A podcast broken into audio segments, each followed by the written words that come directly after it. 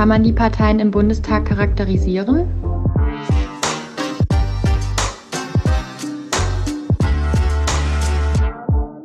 Menschen haben Fragen. Die großen Fragen unserer Zukunft. Ob Klimawandel, Digitalisierung oder Politik. Im Luclair Podcast versuche ich Antworten auf eure Fragen zu bekommen. Ich spreche mit PolitikerInnen, ExpertInnen und mache mich auf die Suche nach Lösungsansätzen.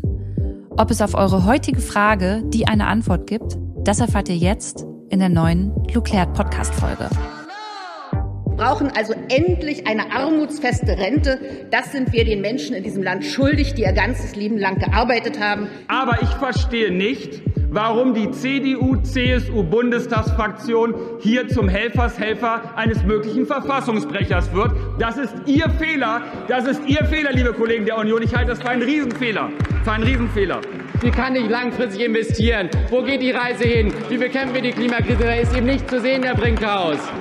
Sie sind doch ein Lobbyist dieser Branche, das haben wir doch hier im Parlament gelernt. Da sollten Sie sich mal ganz zurückhalten. Das waren gerade kurze Ausschnitte aus dem Bundestag und zwar aus Debatten. Diese Debatten führen dort alle Parteien, die im Bundestag vertreten sind. Das ist zum einen die Koalition, die große Koalition und das sind die Parteien in der Opposition.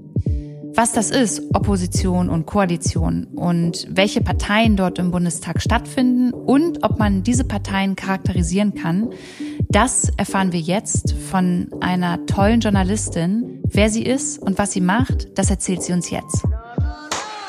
Mein Name ist Katharina Hamburger. Ich wohne in Berlin und ich bin Journalistin. Ähm, ich bin genauer gesagt seit 2012 Korrespondentin im Hauptstadtstudio des Deutschlandradios. Das heißt, ich berichte über Bundespolitik für den Deutschlandfunk, für Deutschlandfunk Nova und für Deutschlandfunk Kultur. Also ich mache zum Beispiel Berichte, Kommentare und auch längere Hintergrundbeiträge über aktuelle bundespolitische Entscheidungen. Ich recherchiere aber auch eigene Geschichten zu politischen Themen. Und ähm, ich habe tatsächlich auch feste Zuständigkeiten. Also ich mache nicht alle Themen. Ich berichte vor allem über CDU, CSU, über die Innenpolitik und über die Landwirtschaftspolitik. Das bedeutet ja, du bist mit dem Thema oder mit den unterschiedlichsten Parteien ja irgendwie auch täglich im, im Kontakt oder in Kontakt, wenn es darum geht, dass du halt Informationen ja irgendwie bekommen ähm, musst und vor allem dann ähm, mit der CDU, CSU. Kannst du uns vielleicht mal vorab überhaupt erklären, was eine Partei ist. Was kann man sich darunter vorstellen?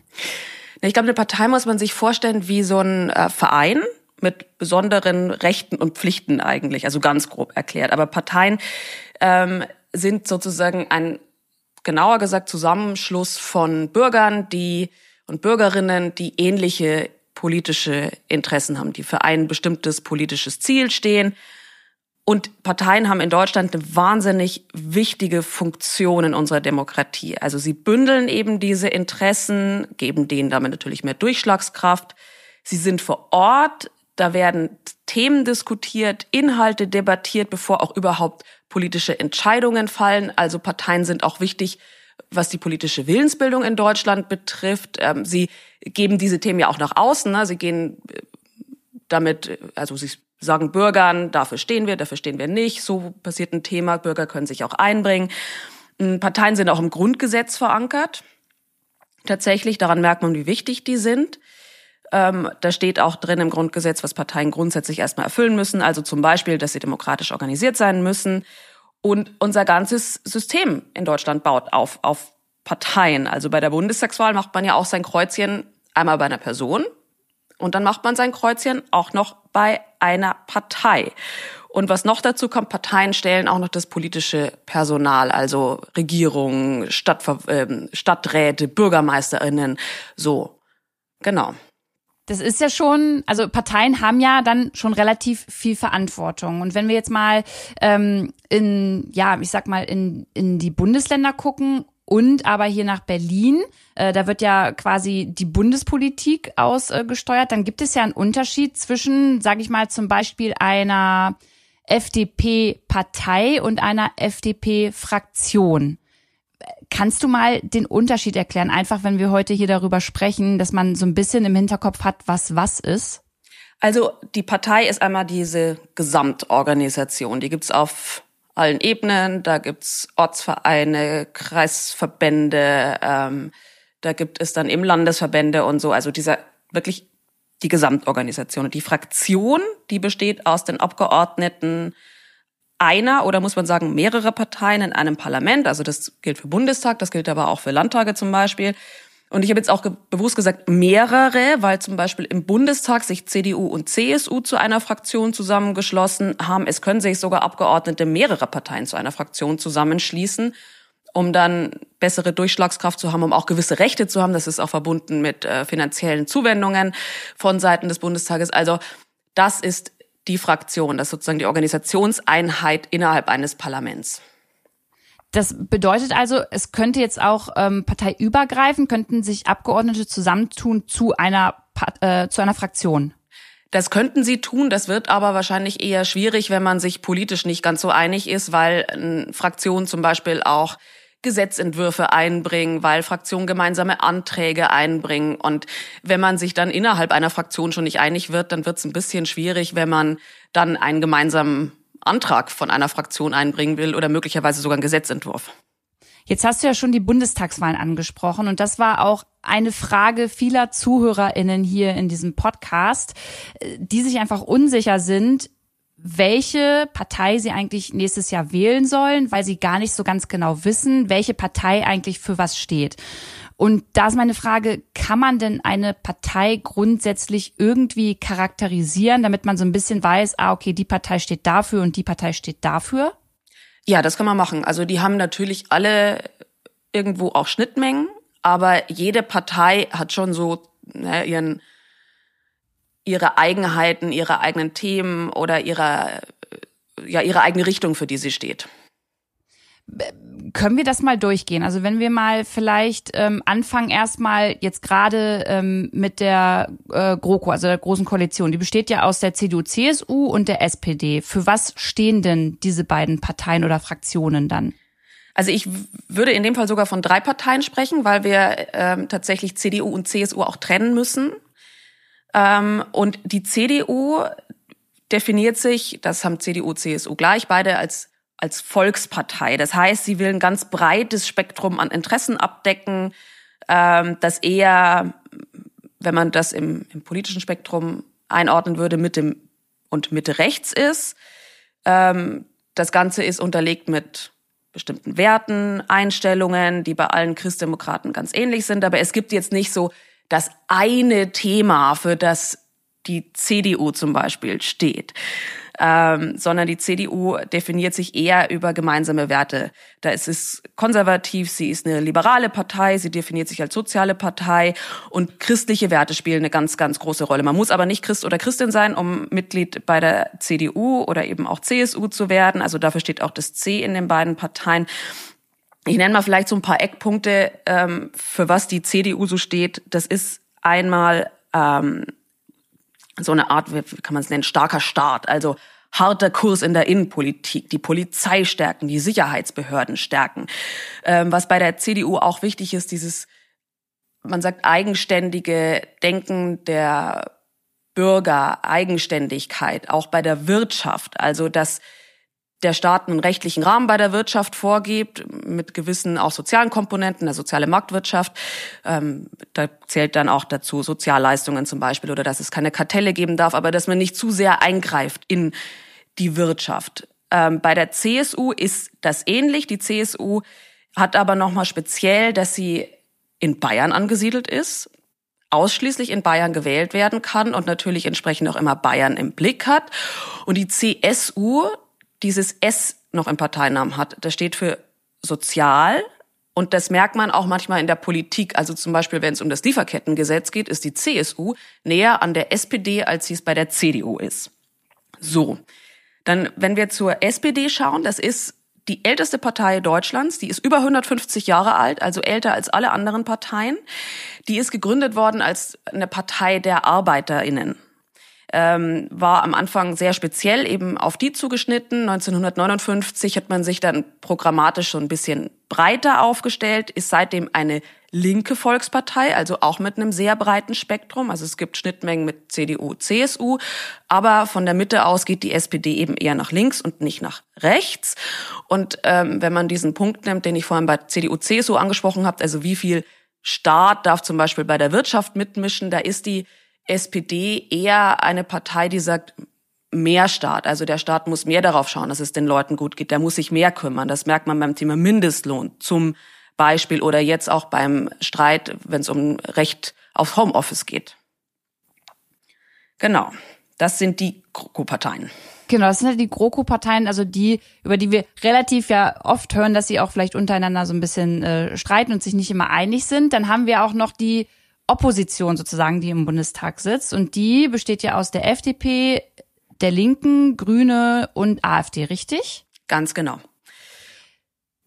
Wo soll ich anfangen? Du suchst dir aus gerne.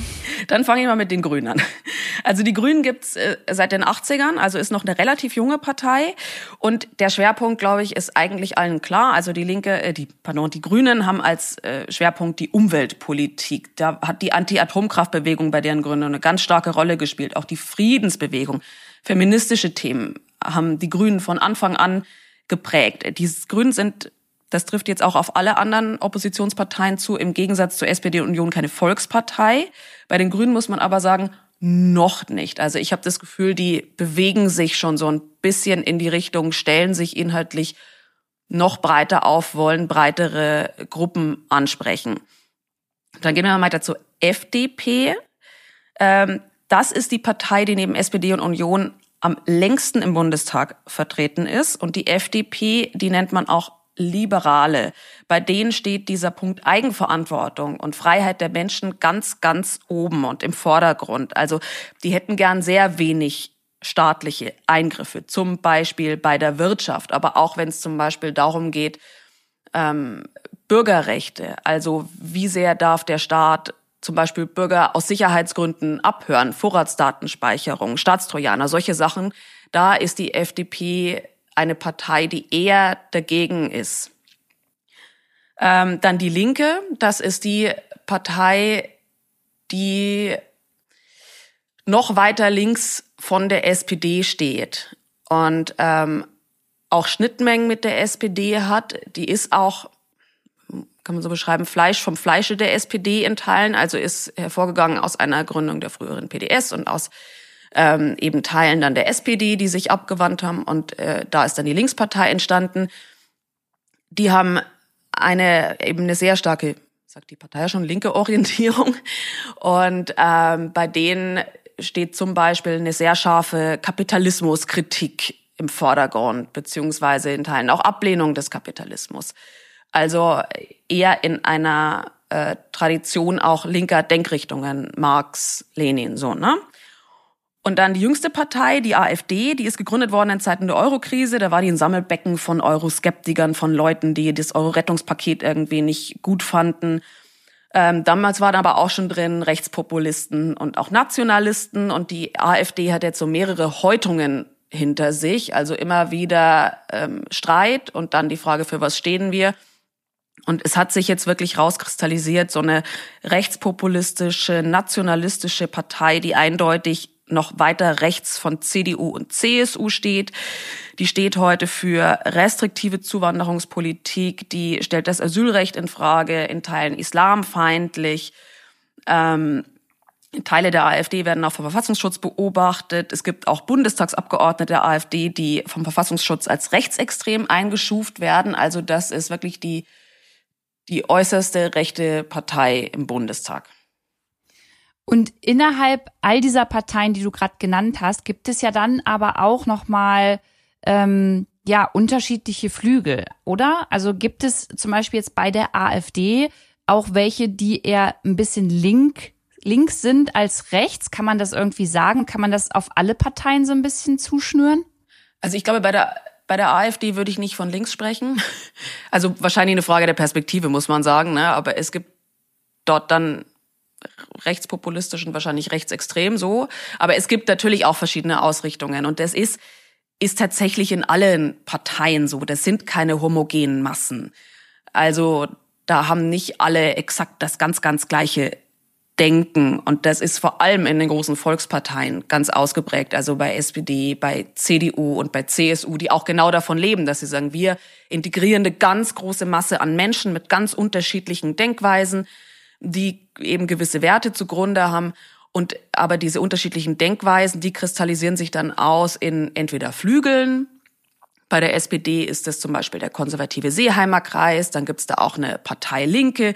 Und bei der CDU, CSU nennt man das nicht Flügel, sondern das sind es dann Parteivereinigungen, da gibt's einen Arbeitnehmer, äh, eine Arbeitnehmervereinigung, da gibt's die Wirtschaftsvereinigung, da gibt's auch die Frauen. Und das sind verschiedene Gruppen, die dann im innerparteilichen Diskurs zusammentreten und versuchen eben einen Konsens zu finden. Und das gibt's aber auch bei den kleineren Parteien. Also das gibt's bei den Grünen, da gibt's einen sehr linken Flügel, da gibt's einen Flügel, den man dann äh, Realos nennt, also die eben nicht, nicht sehr theoretisch denken, sondern eher ähm, sich ja realpolitisch orientieren. Und das trifft eben in allen auf alle Parteien zu. Und das ist, glaube ich, auch wichtig, dass so eine Partei auch in sich selbst diskutiert und immer wieder auch Sachen in Frage stellt und versucht, einen Konsens zu finden. Mhm. Du hast gerade Realpolitik angesprochen. Kannst du das noch mal ganz kurz ein bisschen ähm, ja genauer erläutern, was das bedeutet? Naja, das heißt so ein bisschen das Anpassen an reale Gegebenheiten. Also dass man das eine ist sozusagen, man hat ein Ideal und so muss es sein und da da strebe ich hin als als Partei, als Politiker und das kann ich vertreten und dann kann ich sagen, das ist mir wichtig und ich ziehe das durch, komme was wolle. Und dann gibt es natürlich die anderen, die sagen, ja, aber da gibt's jetzt auch reelle Gegebenheiten, wir müssen äh, Kompromisse schließen und die Bevölkerung und hm, und äh, die reagieren dann so. Also das ist so ein bisschen der Unterschied. Ne? Das eine eher sehr ideologisch und das andere eher so stärker an der Realität orientiert. Und ist jetzt für uns nicht eigentlich das, was man dann ähm, ja unter Realpolitik äh, versteht, das, was eigentlich wünschenswert und wichtig für unsere Zukunft ist, wenn Parteien sich immer wieder weiterentwickeln und ähm, gucken, dass sie sich irgendwie mit ihrer Politik an die aktuellen Gegebenheiten ja anpassen?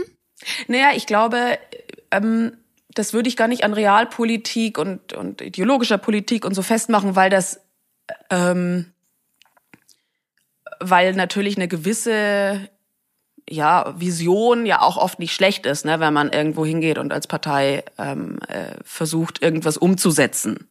Ist nur sozusagen dann die Frage, wie unzufrieden ist man dann, wenn es nicht klappt und wie sehr wird eine Partei dafür abgestraft. Das passiert der SPD zum Beispiel stärker, als es jetzt der, der Union passiert, weil die schon immer eben mit, mit Realpolitik, auch mit Kompromissen lebt.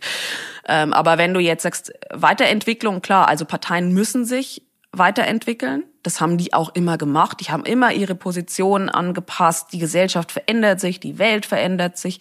Also da haben die Parteien schon wahnsinnig viele Transformationsprozesse hinter sich. Und im Moment haben wir einen wahnsinnig großen Umbruch, der zu beobachten ist im Parteiensystem.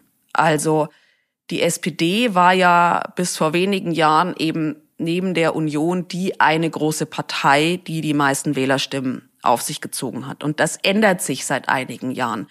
Das hat zum einen zu tun mit der Agenda-Politik von Gerhard Schröder, also dass die rot-grüne Regierung von 98 bis 2005, dass die Hartz IV eingeführt, eingeführt hat. Das haben viele Sozialdemokraten und Sozialdemokratinnen der SPD nicht verziehen, ähm, weil sie gesagt haben, das passt nicht zu uns, das sind eigentlich nicht wir, das ist nicht sozial gerecht.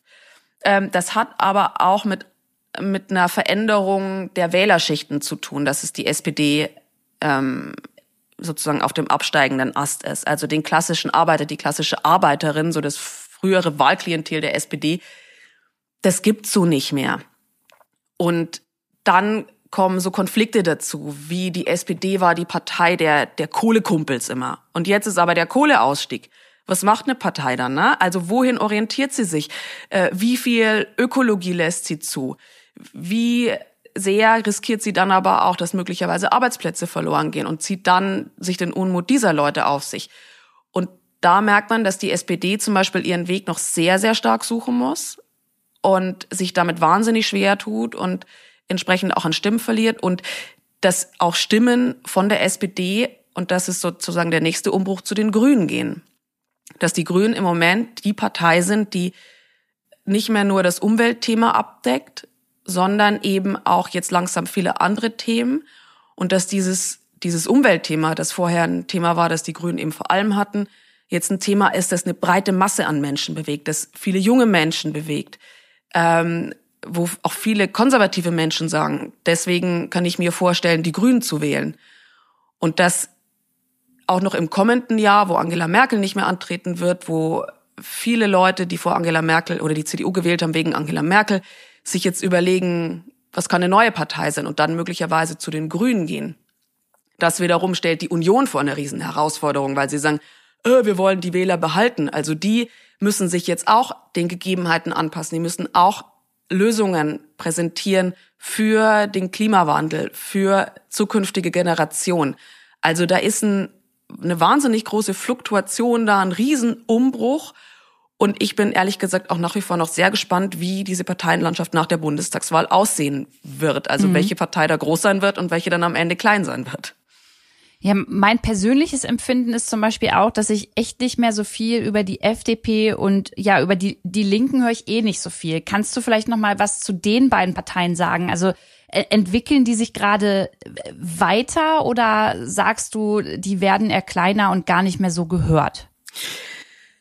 Das ist tatsächlich ein, ja, ich finde finde ich auch ein schwierig, schwieriges Thema bei den beiden Parteien, weil ich mich auch manchmal frage, warum ist das so? Ähm, bei der FDP hat man auch das Gefühl, dass die äh, zwar wieder in den Bundestag eingezogen ist, 2017, die war ja vier Jahre raus, ähm, jetzt aber so ein bisschen nach ihrem, ihrem Thema sucht. Also ähm, man hat nicht so richtig das Gefühl, da, da gibt's ein Thema, mit dem sie wirklich groß punkten können. Man versucht es mit der Digitalisierung, äh, man versucht es jetzt in diesen Corona-Zeiten mit diesem Thema Eigenverantwortung. Die Leute müssen stärker eigenverantwortlich sein. Wir können die nicht zwingen, Masken zu tragen oder so. Oder beziehungsweise das sieht man schon ein, aber ähm, nicht so viel Staat. Das dringt aber nicht so richtig durch. Ähm, dieses Thema Bürgerrechte, was früher ein ganz starkes FDP-Thema war, dafür haben sie nicht mehr so viel Personal im Moment. Also da kommt sehr viel zusammen. Da kommt zusammen, dass äh, diese Partei sehr auf Christian Lindner ausgerichtet ist, dass die zweite Reihe nicht so wahnsinnig sichtbar ist. Ähm, da kommt dazu das Themensuchen. Da kommt aber auch dazu, dass natürlich jetzt vor allem in diesen Krisenzeiten die großen Parteien, die Koalitionsparteien gefragt sind. Und bei der Linkspartei, ähm, die ist tatsächlich, das darf man nicht unterschätzen, vielleicht im Bundestag nicht so nicht so sichtbar, zumindest nach außen hin. Die ist aber ähm, zum Beispiel im Osten Deutschlands nach wie vor wahnsinnig präsent. Die regiert ein Bundesland, Thüringen. Ähm, aber die ist natürlich geht natürlich auch in Teilen dann unter in dieser, äh, wenn die großen Parteien Krisen lösen, so. Und ähm, die Linke ist auch im Bundestag, muss man sagen, in sich sehr heterogen, also sehr zerstritten. Und ähm, ich glaube, daran liegt es auch, dass man von denen nicht so wahnsinnig viel hört. Oder zumindest wahrnimmt. Jetzt, jetzt sind ja die Bundestagswahlen nächstes Jahr, das haben wir jetzt ja schon äh, öfter jetzt angesprochen, aber ähm, wo können denn jetzt ähm, Menschen, also ich will jetzt eine Partei oder möchte eine Partei wählen, dann möchte ich ja aber vorher wissen, okay, was hat denn diese Partei vielleicht in den letzten Jahren oder ähm, vor der letzten Bundestagswahl versprochen und was hat sie jetzt wirklich eingehalten beziehungsweise davon umgesetzt oder dafür gekämpft, dass es umgesetzt wird? Gibt es irgendwo die Möglichkeit für ähm, mich, für andere irgendwo nachzuschauen und irgendwo sowas wie eine Zusammenfassung dafür zu bekommen? Oder muss ich da einfach wirklich jeden Tag äh, Tagesschau gucken und ähm, unterschiedlichste Nachrichtenportale durchforsten und durchlesen, damit ich da einmal auf dem neuesten Stand bin? Also ich glaube, da kommt man nicht ganz drum rum, dass, dass du das machst. Dass ähm, jeder sich auch nochmal selbst informieren muss, Nachrichten gucken muss. Ähm, ich empfehle ja auch immer sehr gern die Programme des Deutschlandradios. Die kann ich ähm, übrigens auch sehr empfehlen. Ich äh, höre euch tatsächlich sehr, sehr oft. Das freut mich doch. Äh, und da einfach sich vielleicht auch mal zu gucken, was gibt's da ähm, auch mal längere Erklärstücke, Hintergrundstücke, ne, wo äh, auch mal Themen erklärt werden äh, wo auch mal beschrieben wird, wie ein, wie ein Kompromiss zustande gekommen ist. Ähm, es hat ja jeder selbst auch Themen, die einem wichtig sind. Und ich glaube, da muss man sich klar werden, welche Themen sind mir wichtig, was möchte ich, dass eine Partei da erreicht? Ähm, vielleicht habe ich schon eine präferierte Partei. Was hat die da erreicht? Was hat die eben versprochen? Und das auch ein bisschen zu verfolgen und zu gucken, wann kommt dieses Thema vor, wie wird darum gerungen. Ähm, weil so ganz, so einfach so abhaken, so Partei hat erledigt oder nicht, finde ich, finde ich schwierig in der Wahlentscheidung. Ähm, zum einen kann nur eine Koalitionspartei, eine Regierungspartei tatsächlich was erledigen. Eine Oppositionspartei kann immer nur dafür kämpfen, kann aber am Ende ja keine Bilanz verweisen und sagen, das haben wir durchgesetzt, sondern das können eher die Regierungsparteien und dann führt natürlich zu einer, zu einer bestimmten Lösung oft eher ein Kompromiss. Ähm, also da muss man dann gucken, wie viel hat eine Partei dafür aufgegeben. Finde ich das schlimm? Finde ich das nicht schlimm? Ähm, und danach dann entscheiden. Also es ist nicht ganz so einfach. Ähm, was, was auch immer hilft, ist, man kann seine Abgeordneten anrufen oder anschreiben. Also wenn man wirklich wissen will, hey, wie steht ihr zu dem und dem Thema und was habt ihr da gemacht? Das ist natürlich deren Aufgabe, auch den Wähler und Wählerinnen zu sagen, so und so gehen wir vor. Und die sollen sich auch erklären müssen, ne? warum sie sich für etwas entschieden haben oder warum sie was nicht durchgesetzt haben. Das kann man machen. Man kann über Abgeordnetenwatch zum Beispiel auch den Abgeordneten Fragen stellen. Also das ist eine Homepage. Man kann kurz vor der Wahl, und das finde ich ein ganz gutes Instrument, ähm, auch sich den Wahlomat mal anschauen. Das ist von der Bundeszentrale für politische Bildung so ein Tool. Da wird man gefragt nach bestimmten Interessen. Wie findest du das? Oder äh, denkst du, dass das und das beschränkt werden muss? Oder findest du, dass ähm, hier mehr getan muss, hier mehr Geld ausgegeben werden muss und sowas. Und das kann, beantwortet man alles. Und dann kriegt man am Ende so eine Liste, da stehen dann die Parteien aufgelistet, so nach der, nach der Zustimmung zu den jeweiligen Wahlprogrammen. Also man muss dann das Wahlprogramm nicht lesen, sondern das macht sozusagen der Wahlomatverein. Den gibt's aber jetzt noch nicht, sondern der ist erst kurz vor der Bundestagswahl beziehungsweise vor den jeweiligen Landtagswahlen dann ähm, online geschaltet. Aber das finde ich ein sehr gutes Tool, wenn man sich entscheiden möchte. Ansonsten wirklich immer wieder Nachrichten gucken, äh, Themen suchen, die einem wichtig sind und sich darüber informieren und das auch gerne auf seriösen Seiten, bei seriösen Medien. Ich glaube, das war tatsächlich auch nochmal ein schönes Schlusswort, Katharina, und auch der Hinweis, hey, sich vielleicht ein, zwei Themen rauszusuchen und dann zu schauen, ähm, welche Partei steht da eigentlich wieder zu. Das ist eigentlich ganz cool, dass man ähm, nicht gleich irgendwie tausend Themen ähm, ja sich vornimmt, sondern einfach mal zwei, drei, die einem wirklich richtig wichtig sind, raussucht und dann so ein bisschen recherchiert und da nachfragt. Das finde ich eigentlich äh, ja, ähm, einen ganz coolen Prozess, um da ein bisschen mehr in das Thema reinzukommen. Ja, und ich glaube auch zu gucken, wenn man sagt, bei diesem Thema hat mich die Partei total enttäuscht, finde ich total blöd, immer mal zu gucken, was sind denn Alternativen? Also ähm, wie steht eine andere Partei dazu? Kann ich mich vielleicht mit der anfreunden? Ähm, entspricht die vielleicht sogar eher meinem meinem Willen und setzt sie sich dafür eher ein? Also das, glaube ich, ist auch ganz wichtig, dann nochmal den Blick zu weiten und sich nicht auf eine Partei dann zu konzentrieren.